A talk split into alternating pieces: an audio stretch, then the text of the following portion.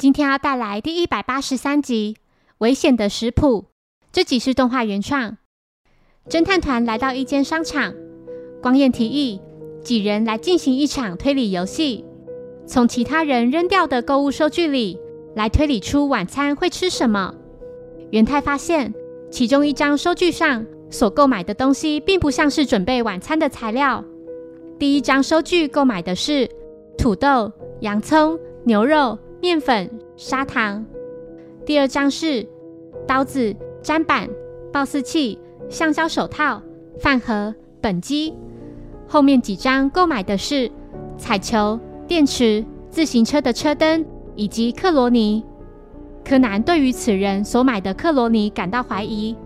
他提到，克罗尼一般是用于消毒或杀菌，而且有很强的毒性，可以用来做鼹鼠丸。购买克罗尼的收据时间为下午三点二十六分，距离现在还未超过一小时。几人前来询问负责结账的店员，他提到买者大约是二十岁左右的男性，身高一百七十公分左右。咖啡色头发，且戴着眼镜，身材消瘦，还穿着黑色上衣。步美询问：“如果人吃了鼹鼠丸会怎么样呢？”柯南回复：“吃了并不会致死，但会全身麻痹，无法行动。”几人决定从收据上购买的东西来逐一找线索。元太发现彩球在暗处是会发光的，因为有涂上荧光涂料。之后，在询问贩卖车灯的店员后，他表示该车灯是三天前才出的新品，而那个买家还买了电池。柯南买下同款车灯作为线索参考。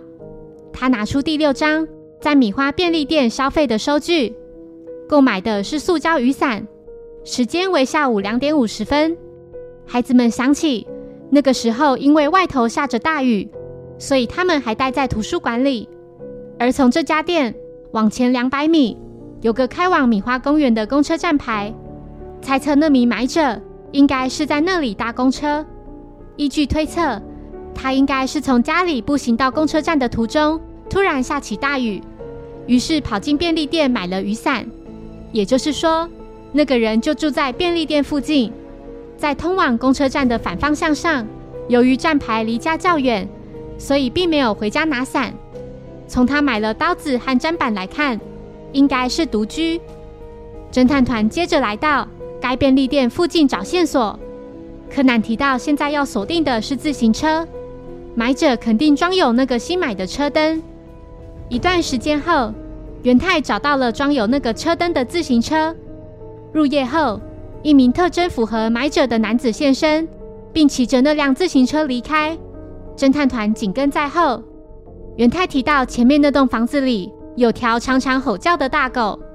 听到此话的柯南，马上联想到男子所购买的彩球以及本机。这时，那名男子正躲在某个角落。他戴上手套，并把做好的鼹鼠丸放在本机上，接着将彩球丢向前方。那只大狗马上跑去找那颗球。当男子准备将鼹鼠丸放在那栋房子的院子时，突然被侦探团出面阻止，柯南向他表示这么做绝对是犯罪。大狗在看到男子后，不停地朝他吼叫。附近邻居听到后，纷纷上前关心。之后，男子就被警方逮捕了。据调查，男子时常会在那条路上散步，每次经过那里，那条狗都会狂犬不停，因此就想杀了那条狗。谢谢收听。